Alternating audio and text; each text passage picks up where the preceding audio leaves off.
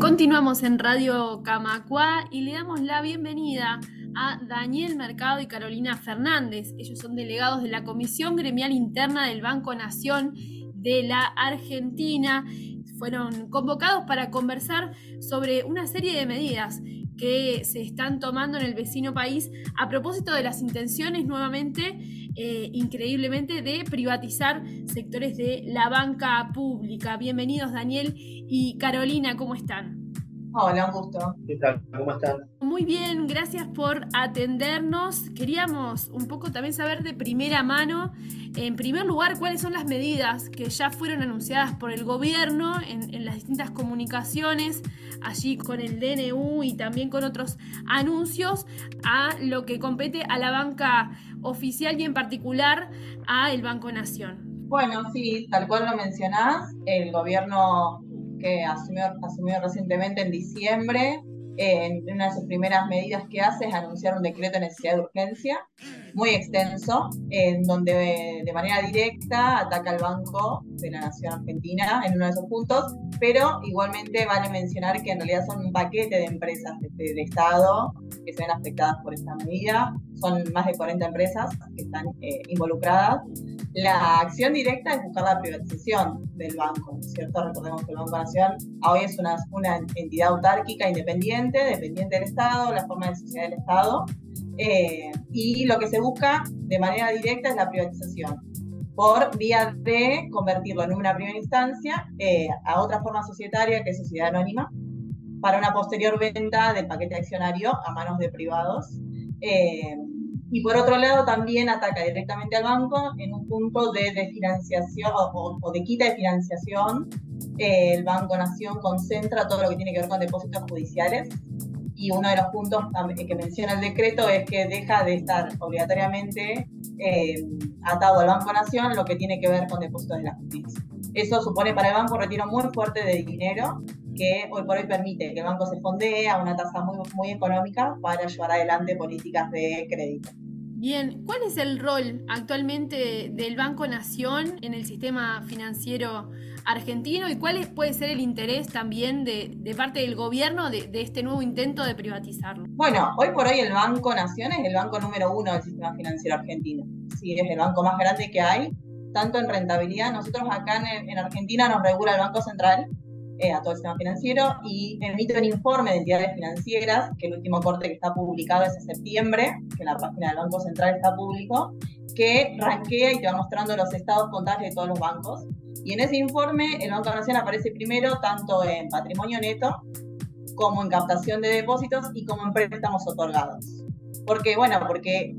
digamos, los últimos cuatro años de gestión, previo a este gobierno actual, hubo una política muy fuerte de recomposición del entramado industrial, de recomposición de los ingresos de las familias argentinas, de recomposición de todas las pymes y de potenciación de todas las regiones. El Banco Nación tiene la característica de estar en todo el país, es una de las pocas sociedades del Estado, si se quiere, que llega en, territorio a lo ancho y, largo del país, eh, con más de, de 700 sucursales, y una política muy fuerte de creación de centros PYME, que son centros de atención exclusiva a empresas, justamente para potenciar eh, vía crédito los sectores estratégicos de cada región, tanto a nivel local como a nivel internacional. Una de las sucursales que tenemos está en Uruguay, pero hay sucursales digamos, dispersas por todo el mundo, donde el banco tiene una estrategia muy clara de potenciar exportaciones. Esto nos lleva a pensar también eh, no solamente en el rol en el mercado, sino también el rol social en el desarrollo de Argentina y de distintos sectores, ya sea con la banca persona o con las pymes. ¿Cuál es la perspectiva que tienen ustedes de esta labor y de este rol que tiene el banco?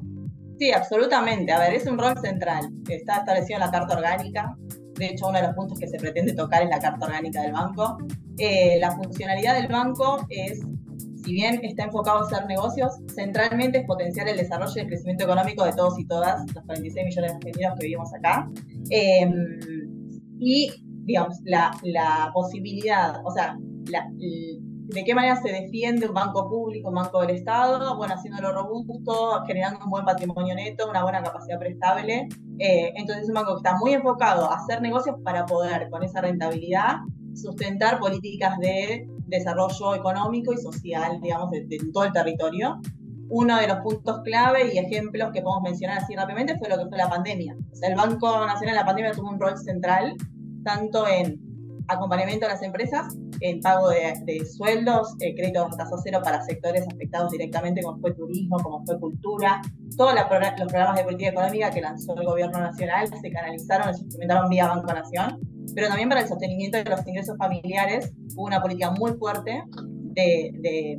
ingresos directos a familias que no estaban pudiendo generar ingresos y eso se instrumentó a través del Banco Nación a partir de la apertura masiva de cuentas eh, y políticas muy vinculadas a pago con tarjeta de débito, reintegro en las compras, todo lo que tuvo que ver con generar la recomposición de ingresos que permitieran subsistir durante la pandemia para que la economía no caiga. Bien, es clarísimo este, el rol. Preguntarles por cómo se han ido parando también los trabajadores, las trabajadoras organizadas, porque este no es el primer intento de privatización que no solamente afecta todo esto que venimos hablando, sino también la fuente de trabajo de un montón de personas y capaz que también nos pueden ayudar como a visualizar las dimensiones, también como en términos de trabajadoras y trabajadores que despliega el Banco Nación a lo largo del país. Y como vos bien decís, esto no es nuevo para nosotros. Eh, ya lo vivimos en los 90, que fue toda una política hacia Latinoamérica, eh, lo que fue el neoliberalismo. Y bueno, este es el segundo embate, pero grande, bastante importante, eh, a través del DNU de mi ley, pero bueno, nosotros como trabajadores y como sindicato salimos al otro día denunciado el DNU, donde claramente planteaba que quería hacer del Banco Nación una sociedad anónima en, la, en el primer tramo para luego privatizarlo. Salimos a hacer una fuerte asamblea general en lo que es la Casa Central que queda aquí en Plaza de Mayo frente a la Casa de Gobierno, con más de 33.000 compañeros. Eh, se hizo una asamblea importante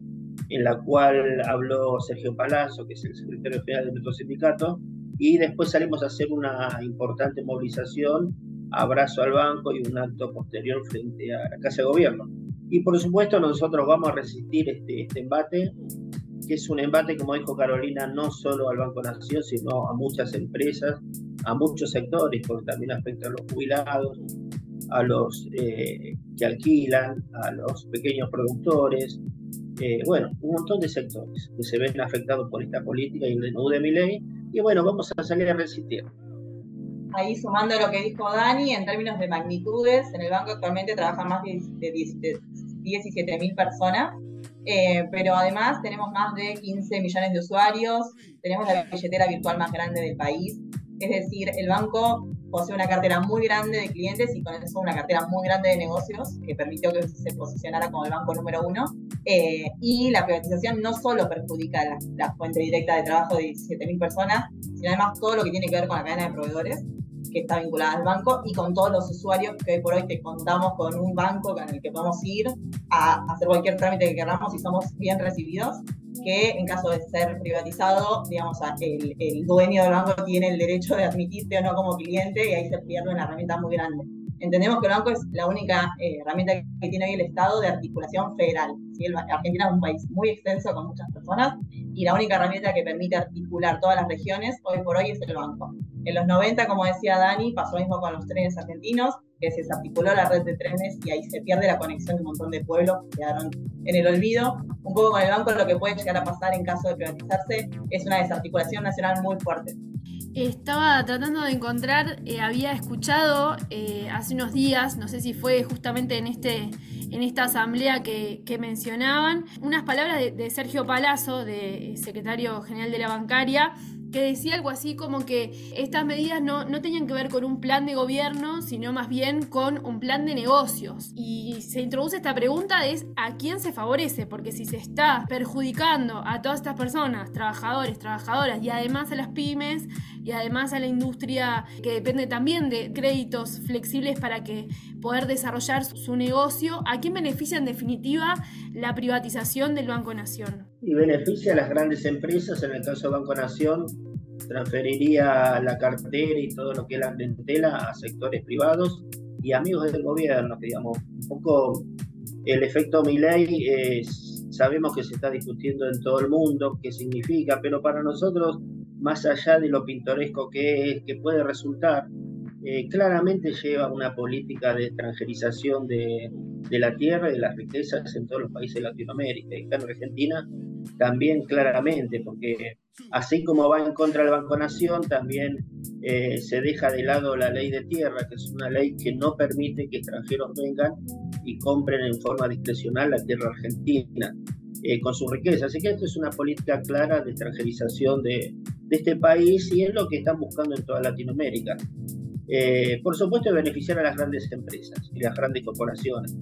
Creo que en un discurso Milei salió a decir que, inclusive con nombre y apellido, a Elon Musk, la empresa de Elon Musk, para que venga a, eh, a, sacar este, ganancia de un posible proyecto de, de Internet, de lo que es la, la digitalización de todas las comunicaciones. Claro, y de forma directa también entiendo que en la medida en que se le saca la posibilidad, por ejemplo, con un banco público, de tener un crédito, tener facilidades financieras para poder desarrollar, me imagino también que en los términos de la tierra y del agronegocio también se está beneficiando justamente a, esas empresas que no necesitan esos créditos y que en definitiva empiezan a vender por no poder sostener sus negocios también. La verdad que, que suena bastante complicado. Resta preguntarle sobre un poco cuál es el plan, qué es lo que van a estar haciendo las trabajadoras y los trabajadores de ahora en más, cuál es el plan de lucha para poder también resistir a este nuevo intento de privatización. Sí, nosotros estamos haciendo una amplia campaña de concientización a todo el pueblo argentino, empezando por los clientes del banco y los sectores activos comerciales y productivos del país. Eh, concretamente, eh, la semana que viene, el 24 de enero, vamos a realizar un paro, la CGT llama un paro general de todos los trabajadores y una posterior marcha al Congreso. Nosotros le damos mucha importancia a la marcha porque si bien el paro para los trabajadores, es un sector que somos los asalariados que estamos en forma registrada, pero creemos que la marcha va a ser multidisciplinaria porque como dijimos al principio, este DNU de mi ley y la política de este gobierno está perjudicando a amplios sectores de la población, inclusive gente que es jubilado, gente que no tiene trabajo, gente que eh, con estas políticas, bueno, eh, van a salir y ya están mostrando su descontento, así que esperamos cientos de miles en la Plaza del Congreso y creo que va a ser una de las marchas más grandes de los últimos 20 años.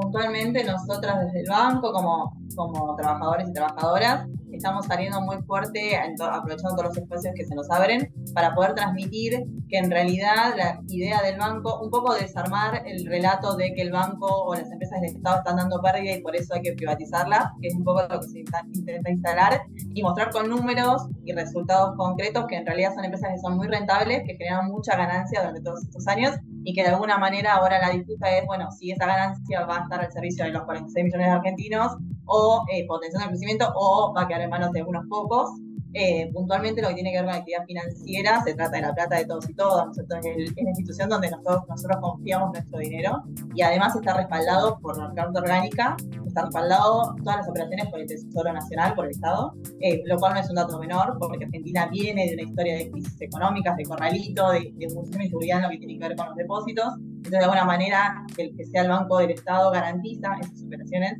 cosa que se perdería en caso de privatizarse, eh, pero puntualmente salir muy fuerte con datos a mostrar que en realidad el banco es un banco sólido, que es el primero en el ranking del sistema financiero argentino, que da mucha ganancia, que, se, que generó muchos ingresos. Solamente hubo tres años donde el banco dio pérdida en sus 132 años de historia, que fueron los tres años del macrismo, que fue el gobierno previo, o sea, el gobierno que estuvo entre 2015 y 2019. Después siempre el banco históricamente dio ganancias y hoy por hoy está con un patrimonio neto más grande que se triplicó entre que arranca la gestión anterior y termina. Esos cuatro años de gestión se, digamos, se agrandó tres veces el tamaño del banco y a mayor tamaño permite mayor posibilidad de dar crédito. Eh, entonces, la idea es poder salir a mostrar que en realidad se quiere privatizar porque es un banco que tiene mucha ganancia acumulada y una cartera de clientes muy fuerte y una cantidad de negocios asegurada muy grande